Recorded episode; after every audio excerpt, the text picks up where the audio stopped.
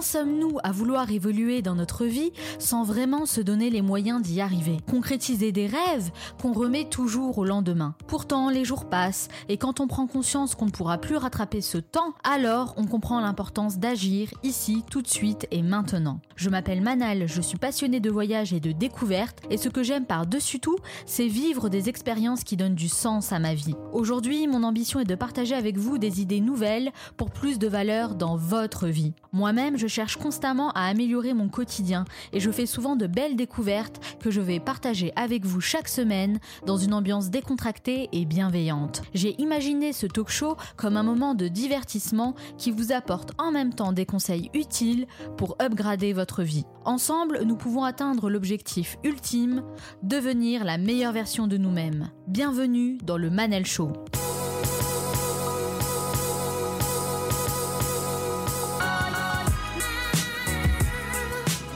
Le Manal Show, c'est votre capsule inspirante pour devenir la meilleure version de vous-même. Chaque semaine, je reçois des invités aux horizons différents et aux parcours inspirants qui partagent leurs conseils et leurs expériences. En plus du podcast, je vous envoie du contenu exclusif par mail, mes meilleures découvertes que je souhaite partager avec vous, et pour les recevoir, il vous suffit de vous abonner directement à ma newsletter sur le manalshow.com. Dans cet entretien, je rencontre Dan Noël, un entrepreneur suisse qui a déjà de belles années d'expérience derrière lui. Il s'investit pleinement dans son travail et a des journées bien remplies qui laissent peu de place au repos et c'est bien ça le problème. À force de se donner à 100%, il a fait un burn-out assez violent qui a été l'alerte ultime pour revoir son mode de vie. C'est un sujet dont on parle peu, alors que ça concerne de nombreux entrepreneurs. Il va donc partager son expérience et tous les enseignements qu'il en a tirés pour évoluer dans une bonne dynamique. Comme Michael Jordan a dit, certains veulent que ça arrive, d'autres aimeraient que ça arrive, et quelques-uns font que ça arrive. Cette émission dure 50 minutes et pas une de plus, alors soyez attentifs, faites partie de ceux qui font que ça arrive, passez à l'action. Quand on l'écoute parler, on se rend compte immédiatement de la passion qu'il anime pour ce qu'il fait au quotidien. Après un master en marketing, management et finance, il fait le grand saut dans le monde du travail et enchaîne les expériences au sein de différentes entreprises.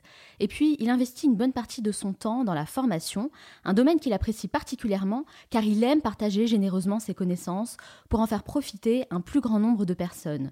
De cette passion est né Starter Camp et Starter Land, des concepts qui mêlent différents services comme du coaching, de la formation et des contenus de qualité pour aider les entrepreneurs à donner vie à leurs projets. Mais pour reprendre ses propres termes, la passion peut être dévorante et même dangereuse. Un constat qu'il a fait récemment suite à un événement marquant, un burn-out qui l'a frappé de plein fouet. Cette expérience a remis en question certains aspects de sa vie et l'a poussé à reprendre de meilleures décisions pour garder un équilibre nécessaire.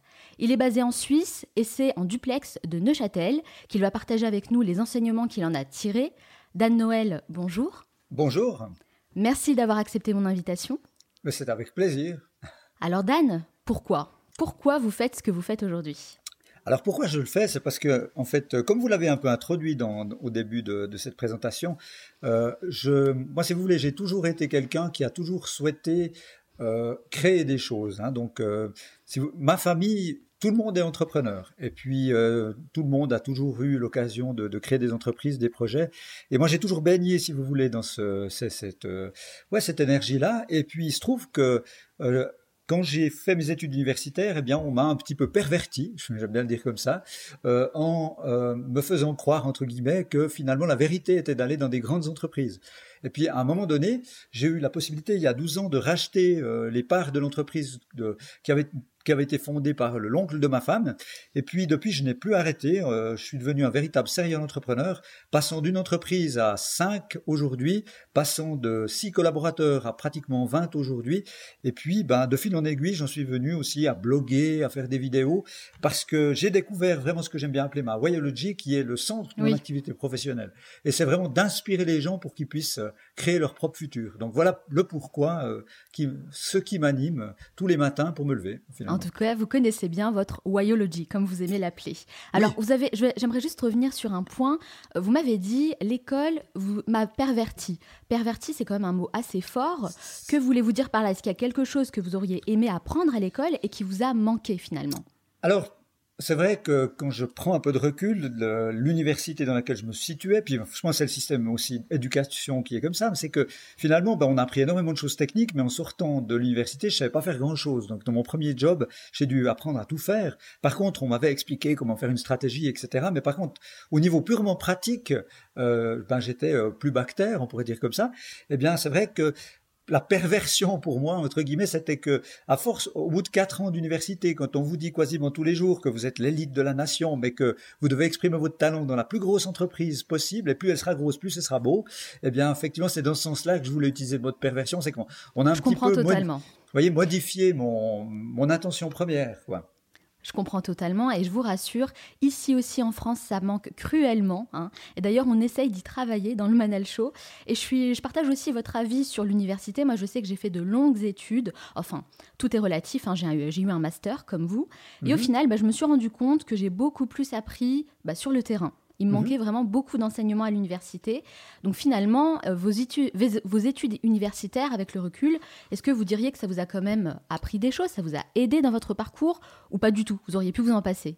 Alors, clairement, sur la partie entrepreneuriale, je pense que j'aurais pu m'en passer. Par contre, c'est clair qu'au niveau purement euh, technique, connaissance, euh, ça a été très riche. J'ai rencontré aussi beaucoup de gens avec qui j'ai encore des contacts aujourd'hui. Et puis, ben, c'est surtout que j'ai appris à apprendre. Euh, donc ça, ça m'a permis de beaucoup progresser par moi-même par la suite, vu que l'information et la capacité finalement de, de, se cultiver aujourd'hui, elle est à disposition partout. À l'époque, on voyait arriver euh, ce qu'on a appelé aujourd'hui le big data, mais qui s'appelait euh, à l'époque le data mining. Et puis donc, moi, j'ai tout de suite orienté ma carrière, notamment même au niveau de l'apprentissage universitaire, sur ces techniques-là. Et puis aujourd'hui, c'est vrai que ça met d'une énorme utilité euh, avec la transformation digitale. Hein, vous avez identifié vos talents très rapidement. Et d'ailleurs, vous avez travaillé durant plusieurs années en tant que salarié pour différentes entreprises. Vous faisiez donc du marketing assez pointu d'ailleurs. Pourquoi avoir fait le choix de commencer votre vie professionnelle dans le salariat alors que vous m'avez dit avoir baigné dans une famille d'entrepreneurs?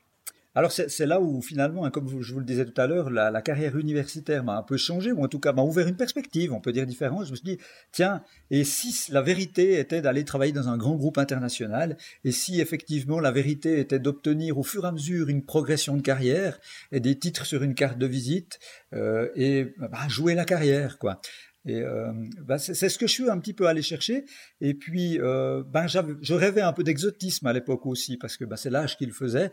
Et puis, ben entrer dans une grande structure comme Nestlé, ça voulait dire que si on faisait ses preuves, à un moment donné, on pouvait être envoyé sur un marché. Et puis, ben moi, ce qui me faisait rêver à l'époque, c'était d'aller faire El Gringo, comme j'aime bien le dire, hein, du côté de pays sud-américains, et puis d'aller comme expatrié euh, euh, vivre une, aventure comme ça un petit peu vers un, dans un pays plus ou moins exotique. J'avais ça a l'air ça a l'air plutôt fun. En tout cas, pourquoi vous n'avez pas concrétisé ce projet? Pourquoi je ne l'ai pas concrétisé? C'est parce qu'au fur et à mesure de ma progression de carrière, notamment ben, dans la première entreprise où j'ai travaillé, c'est que les choses bougeaient vite aussi, comme aujourd'hui. Et assez rapidement, je me suis trouvé dans un département où tous les autres collaborateurs, enfin plus seniors que moi, sont partis euh, appelé par d'autres entreprises. C'était un petit peu, c'était juste au, moment de la, du dégonflement de la première bulle Internet. Mes collègues ont donc quitté le navire, puis je me suis trouvé le dernier des Mohicans. Puis en fait, les, les RH m'ont dit, euh, ils avaient détecté en moi cette envie de challenge et m'ont dit, ben, si tu veux, on réengage un directeur de l'unité ou autre, mais et si tu essayais? Puis ben, ça m'a redonné un, challenge supplémentaire, mais du coup, j'ai été bloqué au headquarters avec euh, cette mission qui était passionnante. Et puis au bout de quelques temps, après avoir remonté le département, après plus de deux ans, j'étais à nouveau toqué à la, taper, pour prendre un plus au français, à la porte euh, des, ressources humaines en disant voilà, j'ai rempli mes, ma partie du contrat, euh, est-ce que je pourrais aller dans un pays exotique? Ils m'ont dit mais c'est pas possible, hein. maintenant vous êtes beaucoup trop connu dans le groupe, vous êtes l'homme de la business intelligence, et si on vous envoie sur un marché comme junior, bah, c'est une régression. Quoi. Donc voilà un petit hmm. peu ce qui m'a bloqué dans cette aventure euh, de, voyage qui m'animait à l'époque en fait. Oui, oui, oui. Mais justement, personnellement, hein, je garde un souvenir un peu amer de mes expériences dans le salariat, parce que j'ai souvent été déçu par les pratiques managériales et je trouve qu'il y a un véritable travail à faire là-dessus. C'est même fondamental, hein, selon moi. Vous, en 2015, vous fondez Starter Camp, puis en 2017 Starter Land. Alors, comment s'est fait le processus jusqu'à ces projets entrepreneuriaux? Alors ça, c'est quelque chose de particulièrement intéressant parce qu'il se trouve que euh, j'accompagnais déjà des créateurs d'entreprises dans le cadre de mandats qui me sont donnés de missions depuis bien longtemps, pratiquement 12 ans, 10 ans à l'époque. Et puis il se trouve qu'à un moment donné, j'ai ressenti comme un appel en me disant, ben voilà, je, j'ai l'impression d'apporter quelque chose à, ces, personnes que j'ai accompagnées. J'ai accompagné plus, pratiquement 2000 entrepreneurs depuis que je fais ça. Et puis, ben, je me suis dit, ben, est-ce que je pourrais faire exploser ce cercle et puis euh, essayer d'accompagner, d'inspirer un plus grand nombre euh, de candidats à la création d'entreprise? Et puis, ben, euh, de manière assez naturelle, je me suis dit, mais quel, quel, vecteur je pourrais trouver pour, euh, pour m'exprimer puis essayer de toucher plus de monde que, que ce que je faisais à l'époque. Et puis, ben, euh, l'idée du, du, blog est venue comme ça parce que je me suis dit, ben, j'ai une facilité à écrire, ça me paraissait facile à mettre en place. Et puis, j'ai commencé euh, spontanément comme ça à écrire des articles, un article d'une dizaine de pages par semaine en disséminant ben, de la compétence, de l'expérience, des trucs et astuces pour des gens qui se situaient à des stades plus ou moins avancés de la création d'entreprise. Donc ça, ça, a débuté comme ceci, sans euh, velléité d'en faire une véritable entreprise. C'était vraiment dans, dans le, le, fait de délivrer un maximum de valeur à une communauté la plus grande possible. Et puis, ben, euh, ben la mayonnaise a prise, euh, la chose est devenue de plus en plus grande. Et puis, le fait de délivrer cette valeur totalement gratuitement, ce qui faisait bizarre à mon associé. Hein, j'ai un associé qui a 73 ans. Donc, quand il m'a vu faire ça au début, il m'a dit, mais t'es fou. Hein. Pourquoi tu donnes autant de contenu gratuit? Exactement, il m'a dit, t'es complètement cinglé, tu files gratuitement ce qu'on vend d'habitude à nos clients, tu vas scier la branche sur laquelle on est assis. Alors, comme je suis un peu comme ça, frondeur, et puis qu'on est difficile à me dévier de ma route, je lui ai dit oui, oui, bien sûr, et j'ai continué à côté. Et puis il se trouve que ben, cette délivration de valeur, en fait, sans véritable arrière-pensée, ben, a généré un grand engouement.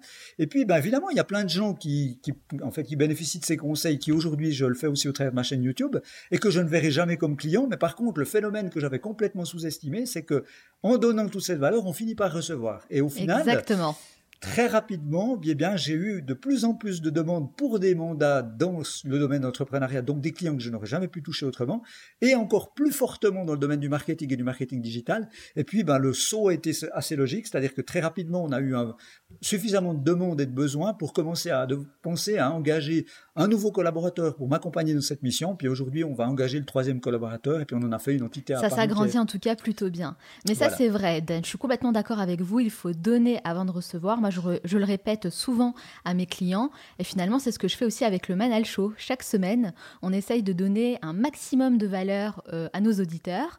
Et j'ai souvent entendu ce type de réflexion, mais pourquoi tu donnes autant en fait gratuitement?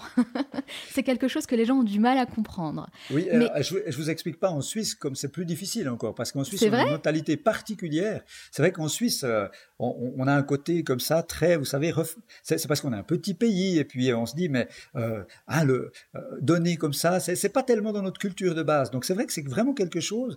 on a assez peu à le faire hein, dans, ma, dans mon pays. Puis c'est vrai que c'est quelque chose d'assez nouveau et qui n'est pas naturel chez nous, vous voyez. Donc euh, c'est logique que ça ait un petit peu euh, froissé mon associé au départ, mais depuis il a changé d'avis. Il me dit tu devrais faire que ça si c'est possible parce qu'évidemment il voit le retour sur investissement. Il a vu tous les bénéfices. Mais c'était pas du tout l'intention première. Vous faites du coaching, de la formation et vous avez également une chaîne YouTube où vous publiez chaque semaine une nouvelle vidéo et franchement, Dan, j'en profite puisque vous êtes là aujourd'hui pour vous féliciter pour les contenus de qualité que vous réalisez, parce que moi c'est comme ça que je vous ai connu et je trouve que vous faites vraiment un travail remarquable.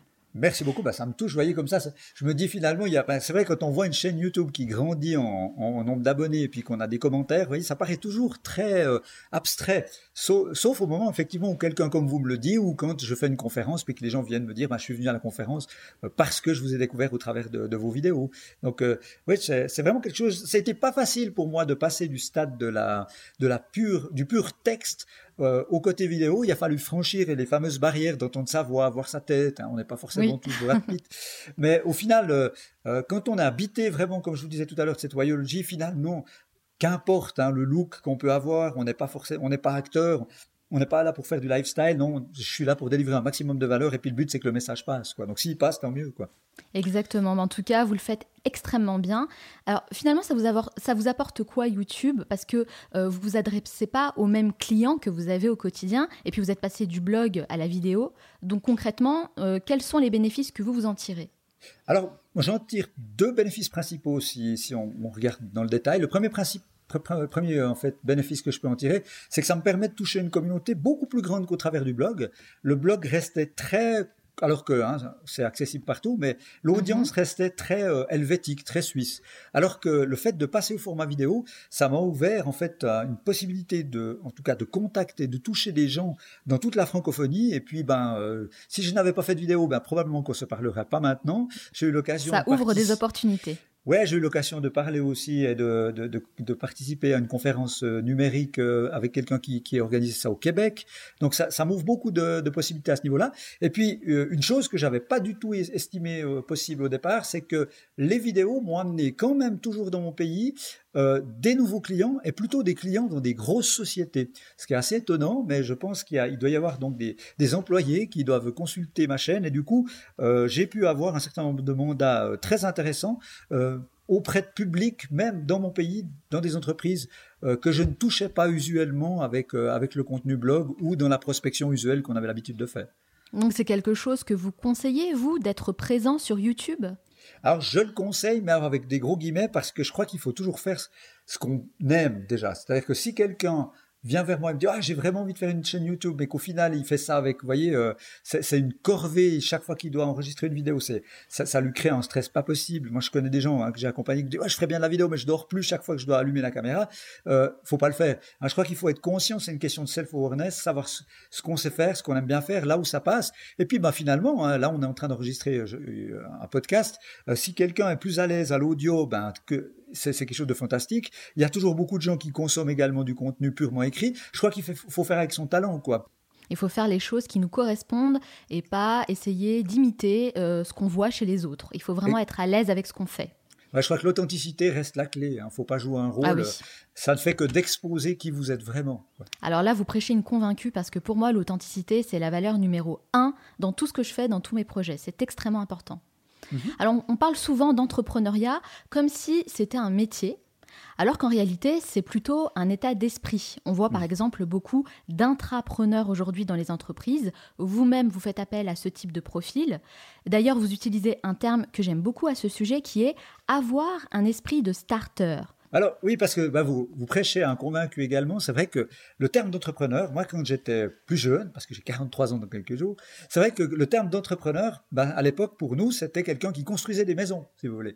Et puis euh, en quelques années, entrepreneur, c'est devenu le, la quête du Graal. À l'époque où j'avais l'âge de mon frère, bah, on voulait devenir joueur de foot, on voulait devenir chanteur de rap, euh, des choses comme ça qui nous est rêvé. Aujourd'hui, je rencontre dans mon activité de coaching et d'accompagnement d'entrepreneurs, mais de plus en plus de jeunes gens qui viennent me voir en disant, bah, je veux devenir entrepreneur parce qu'on peut pas ouvrir un journal, un magazine, voir une émission de télé sans qu'on nous balance au visage Mark Zuckerberg, euh, Elon Musk et autres. Donc c'est devenu hyper bankable, c'est super à la mode. C'est, ça a l'air d'être, euh, ouais, on monte sa start-up, euh, on la, et on, on la vend après. Puis c'est vrai que pendant ce terme d'entrepreneur et puis de start-up et autres, au bout d'un moment, ça a commencé un peu à me gaver clairement parce que je pense, je suis de ceux qui pensent que si on imaginait beaucoup plus à créer des entreprises et moins de start-up, le, le monde irait mieux. Et au final, euh, le terme de starter, pour moi, ben, ça peut être quelqu'un, comme vous l'avez dit, qui peut être starter, ça peut être dans sa vie personnelle, c'est-à-dire de prendre sa vie à bras le corps et de faire des choses qu'il qui, a envie de faire et qu'il n'a pas osé, de faire, osé faire. Et l'idée, c'est pas d'éviter de nourrir des regrets qui sont monstrueusement toxiques. Ça peut être quelqu'un qui, à l'intérieur de son entreprise, même s'il est salarié, peut avoir cet, cet état d'esprit de starter, c'est-à-dire de, ouais, de prendre les choses à bras le corps, d'inventer, de créer, euh, de mener des projets, de, de voilà, d'inventer son propre futur. Et puis, ben, ça, ça s'applique pleinement euh, à, des gens qui euh, ben, ont l'intention de prendre une idée et de la transformer en une activité professionnelle et, d'en fabriquer une entreprise ou même un, comment dire, une activité de freelancing. Quoi. Tout à fait. Pour, moi, vraiment, ce, cet état d'esprit de starter, ben, il, m'habite, moi, tous les jours. J'adore faire de la photo, j'adore euh, faire de la course à pied, mais j'essaie d'utiliser également cet esprit-là, c'est-à-dire de, de, de, de, se mettre le pied aux fesses et puis de démarrer parce que euh, je crois que souvent, le plus difficile, c'est de commencer. Et puis la peur de se lancer, ben, elle tue beaucoup, beaucoup plus de bonnes idées que les échecs ou les erreurs qu'on peut faire après. Donc il y a vraiment oser se lancer, c'est ça l'esprit de starter, c'est prendre un risque, c'est euh, voilà, prendre les choses en main, prendre les rênes et essayer d'inventer son futur, son avenir, quelle que soit la situation, privée, qu'on soit salarié ou qu'on ait envie de donner vie à son projet de création d'entreprise. Être entrepreneur de sa propre vie, entreprendre des projets, ça c'est vraiment à la portée de tout le monde. Finalement, on est tous un peu entrepreneurs dans l'âme. Moi, j'aime beaucoup cette définition. Mais justement, Dan, vous me parlez de beaucoup de choses parce que vous faites énormément de choses, mais le retour de bâton, car il y a toujours un retour, hein, a été assez violent. Que s'est-il passé pour vous? Je suis quelqu'un qui s'ennuie très vite, donc je fais énormément de choses parce que euh, finalement j'ai besoin d'être nourri en permanence. Alors j'ai tendance à prendre, à prendre, à prendre énormément de projets, et puis je suis euh, toujours surexcité par une nouvelle idée. Donc je, euh, ces, derniers temps, bien avec l'accélération, comme on en a parlé tout à l'heure, du projet Start plus mes entreprises dites entre guillemets classiques que je continue d'exploiter, plus euh, mes envies d'exprimer de, plus en plus de la créativité au travers de vidéos, euh, parler dans des, dans des conférences et autres, ben, je me suis un peu fait, si vous voulez, prendre par une sorte de maelstrom, comme ça, un prix par l'excitation, et ben, j'ai répondu à de très nombreuses sollicitations, et comme d'habitude, ben, c'est vrai que je suis quelqu'un qui travaille beaucoup, mais ça c'est depuis toujours. Euh, j'ai cette passion chevillée au corps. Et puis, euh, j'ai eu trois semaines euh, particulièrement chaudes, avec des, journées à 14, 15 heures, et puis en mangeant peu, et puis comme je suis un peu cinglé, je me lève à 4h30 pour aller courir 10 km histoire d'être bien dans l'ambiance, voyez. Et il se trouve que ben, j'ai eu trois semaines comme ça à 250%, et puis ça s'est terminé par un épisode où j'ai dû animer une conférence face à 250 entrepreneurs, où j'y ai mis une énergie de malade, et euh, bien euh, deux jours plus tard, euh, j'étais en train d'enregistrer mes vidéos, préparer mon setup, etc. Et puis tout d'un coup, j'ai commencé à ressentir un grand coup de fatigue, ce qui fait que je me suis un peu éloigné durant cette journée-là de, mes activités. Et puis le lendemain matin, ben, je me suis levé avec des, des, problèmes physiques qui, qui, étaient très flippants. Hein, comme, alors je, suis soumis à migraine depuis toujours, mais là, des migraines pas possibles au-delà de tout ce que j'avais connu, une sorte de paralysie au niveau de la face, et puis un certain nombre de, de phénomènes bizarre au niveau du bras, hein, comme un Et tout ça s'est terminé heureusement bien, mais j'ai quand même euh, dû passer par la case euh, hôpital puisqu'on a suspecté à un moment donné que j'étais en train de faire un AVC. Euh, bien heureusement, c'était pas du tout le cas, mais j'ai pris un sacré retour de manivelle lorsque la médecin urgentiste m'a dit clairement que j'étais en phase aiguë de burn-out, que j'avais mangé toute mon énergie et qu'il fallait que je m'arrête un mois. Donc, vous voyez, pour quelqu'un comme moi, c'est Là, c'est énorme. Vous êtes brûlé les ailes, en quelque sorte, avec tout ce que vous avez fait. Le retour de bâton a été assez fatal, euh, on le voit bien. Mais euh, finalement, c'est le corps hein, qui dit stop euh, parce qu'il y a un, trop plein. Pour vous, est-ce que c'est la première fois que vous subissez ce genre de choses? À ce point-là, c'est-à-dire d'arriver où le corps, comme vous l'avez dit, dit euh, toi, tu as envie de continuer parce que ma tête était là. Hein. moi, j'étais prêt à me lever et continuer le, le truc à 350%. Euh, quand mhm. euh, le corps vous envoie un signe comme ça et vous dit stop maintenant, sinon il, y a il va y avoir une casse plus importante, c'est vrai que pour moi, c'était un, un sacré rappel à l'ordre et pas forcément facile hein, dans les premiers jours de, de l'accepter finalement. Parce que, vous avez eu peur? Alors, la peur, la peur, elle est arrivée au moment de l'hôpital, vous savez, parce que je suis quelqu'un qui, comme ça, essaye toujours d'être d'un grand, grand optimisme. Et puis, euh, jusqu'au moment où on m'a posé donc euh, sur un plateau et qu'on a commencé à me coller des électrodes et me mettre une perfusion, euh, jusque-là, je fanfaronnais en me disant ouais, je suis un peu fatigué, etc. Et puis, quand j'ai vu que ça devenait sérieux et que m'adressant à l'infirmière, je dis j'essayais de me rassurer, vous voyez, en disant ouais, il y a rien de grave, hein. Puis que on m'a dit mais la seule chose que vous avez à faire, c'est vous calmer et puis euh, laissez, nous, laissez, nous, faire notre travail, on s'occupe, mais il n'est pas impossible qu'on vous emmène au jeu, hein, euh, euh, dans, dans, le phénomène des urgences au niveau plus large. C'est vrai que là, j'ai commencé à me dire, mais dis donc, je suis passé en quelques heures, entre guillemets, du stade où j'étais sur le toit du monde, en train d'enregistrer mes vidéos, tout excité, au taquet, à tout à coup, tu peux te retrouver à l'hôpital, peut-être opéré, en réhabilitation, ou peut-être même pire que ça. Donc là, là c'est vraiment l'ascenseur émotionnel. Ouais, alors là, on sait plus trop ce qui se passe, quoi. Ouais, et puis ben, le fait d'avoir l'impression de ne hein, plus être forcément au contrôle de la chose, puisque ben voilà, vous remettez votre vie entre guillemets dans la main de professionnels. Ben ils sont faits pour ça, ils connaissent bien leur métier, ils aiment ça. Mais c'est vrai que pour quelqu'un comme moi, ben euh, c'était un peu tout à coup de se dire ben tiens finalement tu n'es pas Iron Man quoi. Hein. Il y a non, on n'est pas des super héros, c'est euh, sûr. Ça peut, ça, ça chacun a ses limites. Les miennes sont hautes, mais j'en ai quand même aussi. Est-ce que vous avez eu euh, des alertes avant d'en arriver là, ou c'est venu d'un coup comme ça sans prévenir? Alors, euh, si je suis parfaitement euh, honnête avec moi-même, ben, il y avait déjà eu un certain nombre de signes avant-coureurs, c'est-à-dire que depuis euh, quelques temps, je devenais de plus en plus irritable, j'avais de moins en moins de facilité à, prendre les choses avec distance. Et puis, la semaine qui a précédé, en fait, si on le dit comme ça, la grosse casse, eh bien, j'ai eu des signaux, hein, j'ai eu des palpitations au niveau du cœur, j'avais souvent mal à la tête, mais bah, je me suis dit, comme d'habitude, c'est la fatigue, euh, tu connais, euh, ben, plus que quelques jours, puis tu es arrivé, vous savez, au bout du sprint, et puis tu auras quelques jours pour euh, souffler un peu. Et puis, j'ai pas voulu, si vous voulez, j'ai pas su ou j'ai pas voulu écouter ces signes-là. Oui, peut-être euh, que vous n'aviez pas voulu, si je peux me permettre, parce que c'est vrai mmh. qu'en général, le corps nous alerte, mais on laisse courir, et c'est ça la grande erreur. Et si je peux donner un conseil, hein, c'est surtout ne négligez pas tous ces signes. Il faut vraiment les prendre en considération et les prendre au sérieux, parce que mieux vaut prévenir que guérir. oui, vous avez tout à fait raison. D'ailleurs, maintenant, euh, je, fais beaucoup plus attention. Hein. En tout cas, je ne sais pas si ça durera très longtemps, j'espère, mais en tout cas, pour l'instant, je, si vous voulez, dans mon, mon, mon, agenda de, de, de j'ai quand même réussi à. Euh, ben, j'ai pas eu d'autre choix, c'est-à-dire qu'à un moment donné, euh, la seule manière, c'était de, me bloquer, comme je le fais pour mes projets, des périodes pour dire, ben, tu prends soin de toi durant ces périodes, quoi, pour mieux, mieux pouvoir rayonner dans, dans la suite, quoi. Ah bah c'est intéressant parce que moi récemment j'ai reçu une pointure en développement personnel, un véritable expert qui s'appelle Pascal Legrand, et durant notre entretien, il nous a donné un excellent conseil, c'est de planifier une fois par semaine un rendez-vous en tête-à-tête avec soi-même pour déconnecter et faire quelque chose qui nous fait du bien. Donc vous, c'est un conseil que vous appliquez à titre personnel? Ah oui, à 200%. C'est venu de, mon assistante. Mon assistante qui, bah, qui m'accompagne tous les jours m'a dit à un moment donné, euh, écoute, euh, je te connais, euh, tu vois ce qui vient de t'arriver, je te connais, tu ne vas pas relâcher, sauf si effectivement, puis elle m'a suggéré, alors je sais pas si elle connaît votre précédent interlocuteur, mais elle m'a dit clairement, bah, tu prends ton agenda et comme si tu le faisais pour un client, eh bien tu notes de ton agenda des périodes et tu respectes ça autant que si tu avais un rendez-vous client ou si tu veux animer une conférence ou autre. Et euh, ben, si vous voulez, mon propre temps libre, prendre soin de moi est devenu euh, mon propre client. Quoi. En fait, c'est devenu. Euh, ça fait partie de ma cartothèque de client. C'est écrit dans votre agenda, dans votre planning, et j'insiste vraiment sur le fait que c'est un rendez-vous qu'il ne faut surtout pas décaler sous aucun prétexte. Ça fait partie des priorités. Exactement. Le burn-out, c'est un mot qui peut faire peur, mais je trouve qu'on n'en parle pas assez alors que ça touche beaucoup de monde et ça peut faire de gros dégâts. D'ailleurs, vous avez consacré une vidéo à ce sujet sur votre chaîne YouTube. Alors pourquoi avoir choisi d'en parler comme ça, à cœur ouvert? Alors, c'est très intéressant comme question parce que euh, je, j'ai même pas eu à me poser la question. C'est-à-dire qu'à un moment donné, quand je, me suis senti un peu mieux, je me suis dit, il faut absolument que j'en parle. Alors, il y avait un côté euh, peut-être thérapie personnelle, euh, le fait d'avouer une certaine faiblesse, j'aime bien ce côté authentique. Et puis, de, l'autre côté, je me suis dit, mais je suis évidemment pas le seul.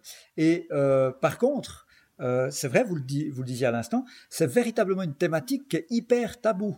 Alors déjà chez les collaborateurs, collaboratrices, c'est pas évident, mais alors chez les entrepreneurs, qu'est-ce que c'est compliqué?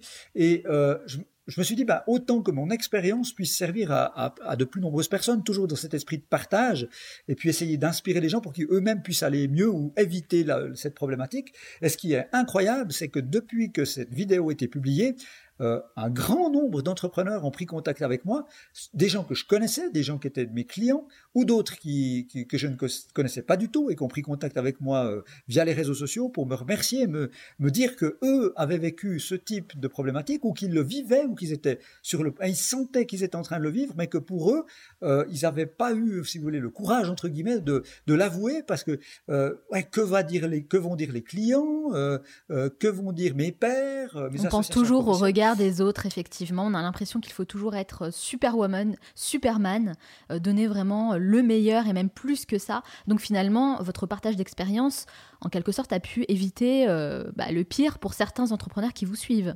Alors je, l'espère. Alors en tout cas, si ça a permis de libérer la parole d'une certaine manière à ma modeste échelle, eh bien j'aurais réussi mon truc. Et puis euh, à côté de ça, c'est vrai que pour moi c'était c'était important de, le dire. Et puis ça a été une sorte de il, fallait que voilà il fallait l'exprimer. Et je me suis dit ben euh, quel meilleur moyen que d'allumer la caméra et puis de d'en parler avec le plus d'authenticité possible euh, sans mettre de masque, sans jouer un rôle, et puis de le faire, ouais, sans arrière-pensée, simplement pour partager, et puis d'une part pour moi-même, mais aussi pour les autres. Donc c'était vraiment l'objectif de la démarche.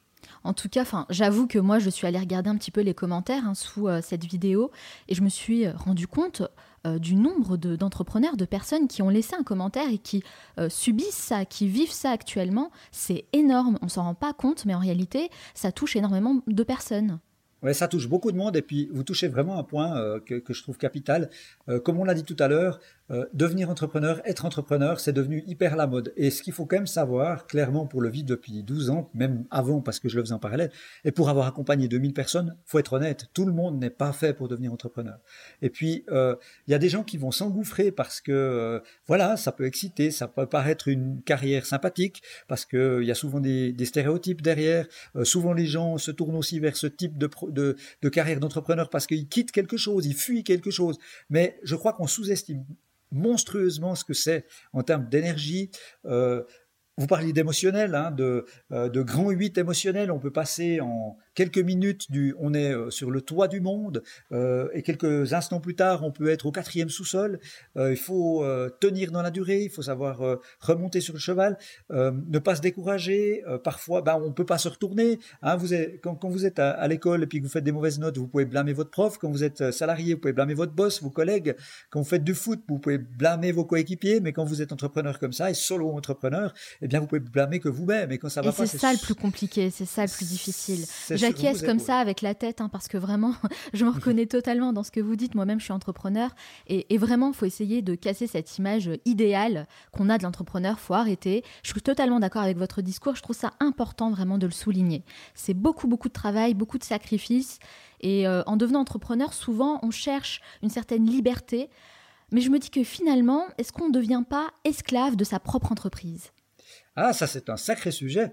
Alors c'est vrai que moi, quand j'ai franchi le pas à 100%, hein, il y a 12 ans, pour, euh, pour euh, embrasser vraiment à 100% cette carrière d'entrepreneur, comme je fais de la musique à côté, ben voyez, le, premier sentiment, c'était, je vais pouvoir faire des choses que j'aime, euh, hein, donner du sens à mon activité. Puis le deuxième volet, c'était, comme vous venez de le dire, retrouver une certaine liberté. Tu peux t'organiser comme tu veux, etc.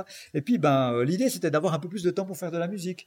Et avec le recul, eh bien, comme vous venez de le dire, je crois que on n'est pas forcément et surtout pas plus libre. On est libre différemment. Mais euh, c'est vrai que ben il y a des contraintes, euh, ça demande beaucoup d'énergie on est toujours un peu au travail, puisque même quand on n'y est pas, le cerveau continue de travailler sur nos projets, oh sur des problématiques. On continue toujours à y penser. Et, c'est moi, encore une fois, c'est ce qui me fait très peur dans toute cette jeune génération qui pense qu'effectivement c'est la seule voie parce que on voit ça. Et, moi, j'ai un peu souci qu'il y ait des déçus à l'arrivée et que ça puisse faire des grosses casses et que certaines personnes bah, puissent euh, euh, se trouver dans des situations inextricables parce que euh, ben que vous l'avez dit, hein, euh, je crois tout au début de cette, cette interview, entrepreneur, c'est pas un métier, c'est quelque chose qu'on a en soi, quoi. Et si on si on n'a pas cette fibre-là, qu'on peut développer aussi dans la durée, mais si on n'a pas cette fibre-là, ou si on le fait pas euh, et qu'on n'est pas amoureux du chemin et qu'on est amoureux que de la destination ou de l'étiquette qu'on nous colle, eh bien, euh, le chemin va être sacrément difficile et on peut perdre des gens sur le chemin.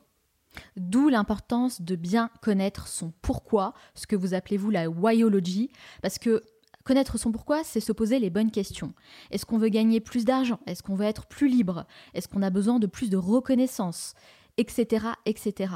Et quand on connaît son pourquoi, eh bien, même dans les moments les plus difficiles, on peut s'y accrocher et c'est ce qui va nous donner la motivation, c'est ce qui va être le moteur pour avancer. Si on ne connaît pas son pourquoi, eh ben finalement, on risque de s'engouffrer vraiment dans un, dans un gouffre énorme et on s'en sort pas.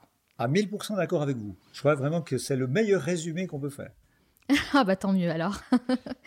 alors, Aujourd'hui, euh, j'imagine que vous avez réorganisé vos journées, vos semaines avec ce qui s'est passé. Est-ce qu'il y a des habitudes que vous avez mis en place après cet événement pour repartir sur de bonnes bases?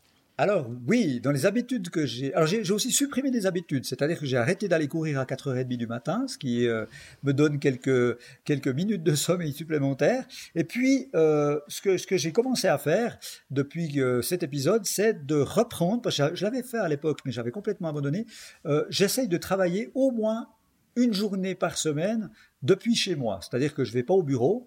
Euh, donc euh, ça ne veut pas dire que je fais rien, au contraire, mais je travaille chez moi euh, sur des projets de développement ou autres, mais sans avoir tout le bruit qu'on peut avoir, toutes les demandes incessantes, les téléphones, les sollicitations que je peux avoir quand je suis au bureau. Donc ça, c'est véritablement euh, une chose que j'ai mis en place. Et puis, euh, une autre chose que j'ai mise en place, c'est que euh, avant que ça arrive, je travaillais tous les jours de la semaine, samedi, dimanche compris, et tous les soirs jusqu'à minuit, donc juste le temps de manger avec mon épouse, puis ensuite je, recommençais à travailler jusqu'à minuit soir. Et ça, maintenant, ça c'est vrai que c'est un truc que j'ai décidé de borner, et je me m'autorise, entre guillemets, maximum trois soirs par semaine où je consacre du temps à mon business, à développer des nouveaux projets, mais je garde le reste des soirées euh, pour moi, euh, pour passer du bon temps avec ma femme, euh, pour regarder des vidéos, lire un bon bouquin ou regarder un bon film, ou prendre un bon bain. Donc je, je prends plus soin de moi et j'ai ralenti, mais pas autant que ça finalement. Euh, Dan, j'aimerais revenir juste sur un point que vous avez évoqué. Vous, m'avez dit avoir arrêté de faire du footing à 4h30 du matin. Euh, c'était quoi Une sorte de miracle morning et ça ne fonctionnait pas forcément pour vous? Parce que vous savez que ça, c'est la tendance. Hein. Tout le monde en parle. Alors c'est la tendance. Alors moi j'ai fait ça depuis bien avant la tendance, c'est-à-dire que au, mon agenda, c'est le seul moment où je trouvais euh, un peu de temps pour moi tout seul pour aller courir. Alors euh, j'ai toujours aimé beaucoup courir et euh, ça me, je, ah, je, suis déjà dans mes pensées, je travaille déjà des projets, des idées, je m'évade. Pour moi c'était un peu une sorte de, séance de yoga. J'ai essayé le yoga, la méditation, mais ça me convient pas. Je suis trop hyperactif, je n'arrive pas à tenir. donc pour moi d'aller courir à 4h30 du matin quand il fait nuit, que vous croisez des, des animaux sauvages, alors évidemment chez nous c'est pas, ah, c'est quelques quelques petites bêtes, hein, mais euh, clairement, vous croisez un renard, un blaireau, un truc comme ça, euh, vous courez à la fraîche, euh, toutes les lumières sont éteintes, vous êtes seul avec vous-même. Bah pour moi, c'était vraiment, c'était ma méditation, quoi. Alors c'est vrai que alors pourquoi l'avoir arrêté? Oui. alors c'est juste une question de, sommeil, quoi. C'est clairement ça. C'est que comme je suis quelqu'un qui dort très peu, ben ça faisait juste, c'était juste la la goutte d'eau qui fait déborder le vase. Alors je le fais toujours, je vais toujours courir, mais je vais y aller plutôt euh, comme ce matin aux alentours de 6 heures, ce qui me donne quand même un tout petit peu plus de sommeil. Ou je vais y aller le soir. Ça me fait une jolie coupure hein, en sortant du bureau. Je vais faire mes 10 km, puis ensuite, ben, si j'ai envie de travailler, je reprends avec un esprit frais. Mais c'est vrai que le, le coup de 4h30 du matin, euh, ouais, c'était quand même un petit peu hard, quoi. D'accord, je comprends. Donc vous avez vraiment réorganisé votre vie, hein, au sens concret du terme. Et votre épouse, est-ce qu'elle vous accompagne euh, dans tout ça? Comment elle vous accompagne dans cette aventure? Ah, alors oui, totalement, puisque en fait, ma femme est devenue euh, entrepreneuse avant moi, puisque euh, quand je me trouvais dans des sociétés internationales, eh bien, elle, euh, elle a eu qu'une expérience professionnelle salariée de quelques mois, puis elle a tout de suite senti qu'il fallait qu'elle, voilà, elle avait la fibre, il fallait, il fallait pas qu'elle ait de patron, quoi. Donc, euh, elle, a décidé de créer son entreprise. Donc, elle est véritablement habitée euh, de la même passion pour la création que moi. Et puis, ben, pendant très longtemps, hein, on a fait nos parcours euh, professionnels chacun de notre côté. Et puis, euh, ben, le projet Starterland ayant pris de l'ampleur, eh bien, il y a à peu près une année et demie, eh bien, elle a décidé de me rejoindre. Donc, elle a conservé son entreprise mm, pour une partie de ses activités, mais on travaille également ensemble aujourd'hui, ce qui est, ce qui est assez génial, hein, puisque on a toujours eu beaucoup de projets, on a créé des événements, on a monté une maison de disques ensemble à l'époque. Donc, on a toujours beaucoup apprécié avoir des projets ensemble. Et puis bah, là, le fait de pouvoir travailler avec elle maintenant quasiment tous les jours, ben, c'est encore plus beau, quoi. C'est assez fantastique. Oui, c'est vrai qu'en plus, euh, j'ai beaucoup aimé l'intitulé de son poste sur votre site internet. Vous dites que Caroline, hein, donc votre épouse, est la business Wonder Woman de l'équipe. Mais dites-moi, Dan, est-ce que c'est une bonne chose de travailler en couple? Ah ouais, ça c'est une bonne question. Alors effectivement, je, pense que ça peut être quelque chose de fantastique selon les couples, ou ça peut être un cauchemar absolu et tuer le couple pour d'autres. Euh, nous, on a toujours fonctionné comme ça. Je crois que les projets sont ce qui font aussi qu'on est unis. Euh, c'est ce qui nous, nous, nous, fait avancer. Et puis alors par contre, il y a une règle d'or qu'on s'est fixée, c'est, et je crois que sinon ce serait pas possible, c'est que ben on a des, des chacun nos business, mais on travaille ensemble et euh, on s'autorise uniquement le trajet en voiture depuis le bureau jusqu'à la maison pour continuer de parler des projets business, mais quand on arrive à la maison, on se refuse, hein. on dit stop, c'est terminé, et on enlève notre casquette, et quand on est ensemble à la maison ou en vacances, on essaye de... Alors on essaye, je vous le dis, parce qu'on des fois on a des petits travers quand on a des idées comme ça qui nous excitent, mais euh, on essaye de minimiser fortement, on n'est pas collègues, quoi. Donc euh, c'est ça, je pense, la clé, le, secret, la clé, c'est de réussir la limite. C'est vraiment la limite que vous avez euh, fixée. C'est excellent. En fait, il faut savoir faire la part des choses. Et tourner le, switch, vous voyez, dire là, on n'est plus au travail, on n'est plus dans le business, on n'est plus dans la création d'entreprise, on est mari et femme, copain, copine, on, est deux amoureux et on, profite de l'instant présent, quoi. C'est comme ça que vous réussissez à garder votre équilibre entre vie pro et vie perso. Exactement. C'est vraiment en fixant des limites. Exactement. D'ailleurs, j'en profite hein, pour saluer votre épouse, Caroline, ah, la business Wonder Woman. Je lui passerai vos salutations dès que je vais la voir. Ce soir, on a un event avec euh, tous les starters de la région. ah, mais décidément, vous n'arrêtez pas. Exactement. Alors peut-être que vous organiserez un événement à Paris, qui sait? On aura peut-être l'occasion de se rencontrer ici. Alors, vous croyez pas si bien dire, parce qu'effectivement, le mouvement s'étant euh, étendu à la francophonie, alors j'ai pas encore eu de demande pour Paris, mais j'ai déjà eu une demande pour Nice et pour le Québec. Donc, euh, qui sait? Ça ne saurait tarder. Ça ne saurait tarder. La passion peut être dévorante et même dangereuse. Ce sont vos mots, Dan, et je partage totalement cet avis, mais comme on dit, mieux vaut prévenir que guérir. Alors pour aider toutes les personnes qui nous écoutent, quels sont vos trois meilleurs conseils justement que vous avez tirés de cette expérience et que vous souhaitez partager avec nous? Le premier truc, c'est de dire j'ai une passion qui m'anime, mais par contre, il faut pas oublier que j'ai une vie à côté. Hein. Euh, finalement, euh, c'est se dire la passion, je vais y mettre un maximum d'énergie, mais il faut absolument garder des soupapes de sécurité, des espaces de respiration en dehors de la passion. Alors ça peut être une autre passion, ça peut être euh, passer du temps avec sa famille, euh, savoir s'extraire. Ça, je crois que c'est la, clé numéro une, c'est vraiment savoir s'extraire de cette passion dévorante euh, pour mieux y revenir. Donc ça, ce sera la première chose. Euh, le deuxième conseil, c'est euh, de savoir observer les signes. C'est vraiment ce que j'en retire de cette expérience. Mm-hmm. les signes peuvent être infimes des fois. Il faut savoir les écouter. Donc pris dans la passion, il faut être capable d'avoir un regard réflexif sur soi-même et se dire Qu'est-ce qui se passe là? Est-ce que j'ai quand même pas quelque chose qui fonctionne pas bien aussi? Et puis, je dirais aussi que peut-être la troisième clé, c'est d'en parler avec des gens autour de soi. Euh, euh, d'avoir un... Ouais, de, alors certains parlent de mentor, euh, c'est peut-être un peu exagéré, mais des gros, trouver des gens de confiance avec qui on, peut, on peut parler, des gens qui peuvent vivre euh, une expérience comparable. Et, moi, ce que, dans, dans, ce que je, vous ai, je vous expliquais avant un certain nombre de choses que j'ai mis en place, ben dans les choses que j'ai mis en place que je vous ai pas encore expliqué jusque-là, c'est que euh, j'ai enfin répondu à une sollicitation que j'avais depuis très longtemps d'un club d'entrepreneurs de la région qui, qui organise des événements. Hein.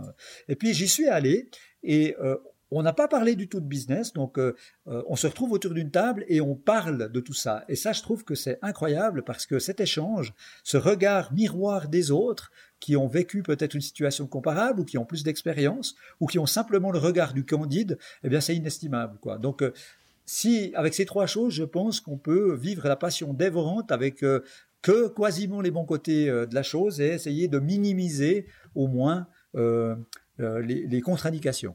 Une très bonne analyse et d'excellents conseils. Merci beaucoup Dan hein, pour ces conseils. Et comme j'ai un expert avec moi, bah, je vais en profiter pour vous demander aussi trois conseils pour réussir en tant qu'entrepreneur.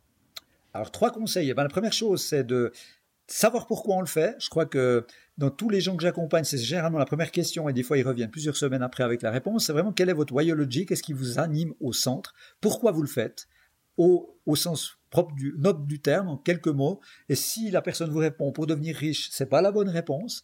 Donc euh, déterminer sa voyologie. La deuxième chose, c'est véritablement de savoir où on veut aller. Vous parlez d'objectifs clairs. Je crois que euh, bah c'est, Sun Tzu qui disait dans l'art de la guerre qu'une armée qui n'a pas d'objectif n'a aucune chance de les atteindre. Et il y en a plein des adages comme ça. Donc euh, de déterminer très précisément où on veut aller déterminer son ambition, et je crois que là, il n'y a pas de jugement de valeur. Hein. Personne, personne euh, n'a dit qu'il n'y avait que le fait de devenir le roi du monde qui compte. Hein. On peut avoir des objectifs plus petits. Tout à fait.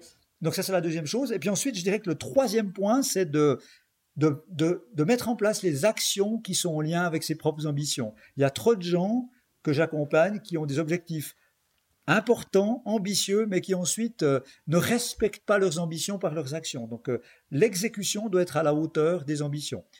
Donc écoutez, euh, écoutez, Dan, vous venez euh, de résumer exactement les trois étapes qui pour moi sont les plus importantes hein, pour réussir dans n'importe quel projet d'ailleurs, qu'il mhm. soit entrepreneurial ou autre. Donc à savoir d'abord définir son pourquoi, euh, définir également des objectifs précis et enfin mettre en place un plan d'action. Hein, il faut passer à l'action, il faut agir. Donc merci beaucoup pour tous ces conseils. Avec grand plaisir. Alors merci d'avoir partagé votre parcours et vos conseils, mais ce n'est pas totalement fini. Hein. À la fin de chaque interview, je pose une série de questions rafales. Il faut répondre le plus spontanément possible sans trop réfléchir.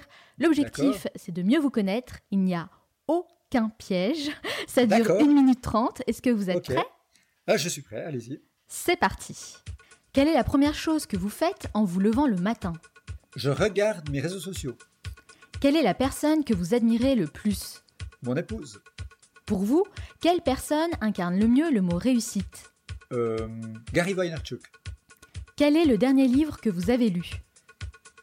Euh, Applied Empathy. Quel animal vous représente le mieux? Euh, hmm, la panthère. Quelle application utilisez-vous le plus? Facebook. Quel livre offririez-vous en premier? Celle-là est pas facile. Euh, hmm. Joker. Quel est l'endroit où vous aimez aller pour vous ressourcer? Haute-Nanda dans les montagnes suisses. Quel est votre film ou documentaire préféré? Documentaire préféré Demain. J'en profite aussi pour vous demander quel est votre podcast préféré? Euh, le podcast de Buffer. Quelle est la chose à laquelle vous croyez et que les autres considèrent comme une folie? L'empathie.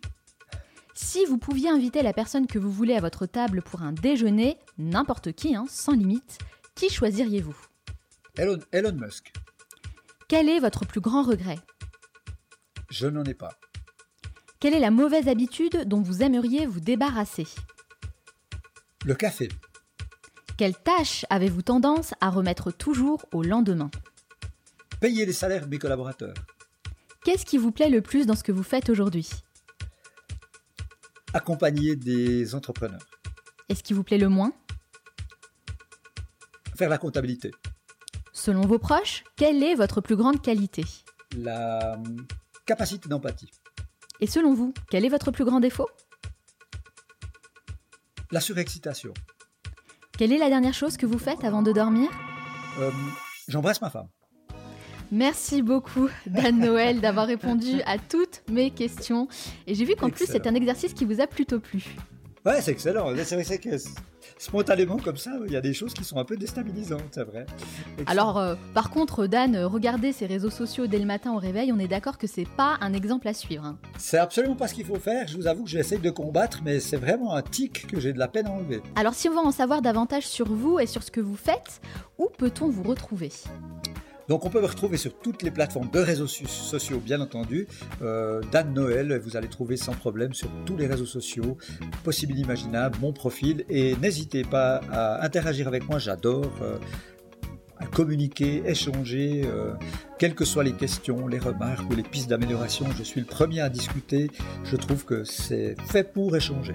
Alors moi, je recommande vivement votre chaîne YouTube qui s'appelle Dan Noël, hein, qui porte votre nom. Vraiment, si vous ne connaissez pas, allez y jeter un œil, vous allez y trouver euh, beaucoup de contenu de qualité. Merci encore Dan hein, pour tous ces contenus que vous partagez chaque semaine. Euh, vraiment, moi j'adore. hein, on peut y trouver un peu de tout. Il y a du marketing, de l'entrepreneuriat. Il y a aussi euh, des principes que vous mettez en place. Vous avez parlé également de votre burn-out. Donc vraiment, allez regarder la chaîne Dan Noël. Merci encore. Euh, je vais mettre toutes les informations, les références sur mon site à moi, lemanalshow.com. Comme ça, euh, voilà, vous pourrez tout retrouver d'un clic. Merci encore. Je vous souhaite beaucoup de succès dans tous vos futurs projets. Et vous aussi, merci beaucoup. C'était un grand plaisir de partager avec vous et au plaisir de vous rencontrer une fois à Paris pour de vrai. Avec grand plaisir. J'espère que cet entretien avec Dan Noël et tous ses conseils vont vous aider à votre tour à trouver un équilibre nécessaire dans votre vie et à prévenir les risques que nous avons évoqués pour vous ménager et rester en bonne santé.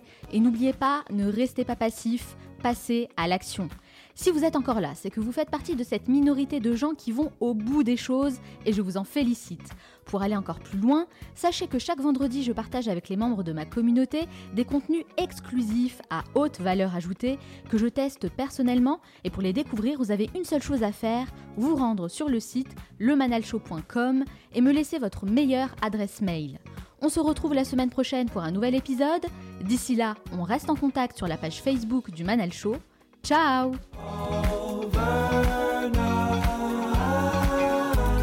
The minute I was thinking to hold you back. The moment I was wishing it's overnight. The minute I was thinking to hold you back.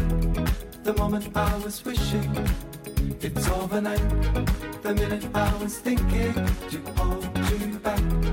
The moment I was wishing it's overnight. The minute I was thinking to hold you back.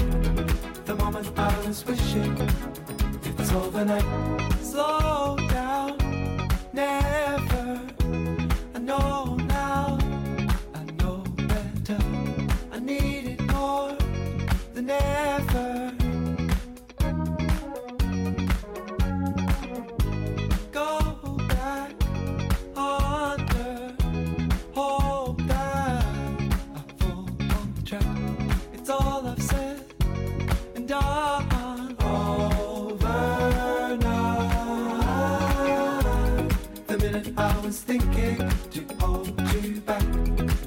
Moment I was wishing it's overnight.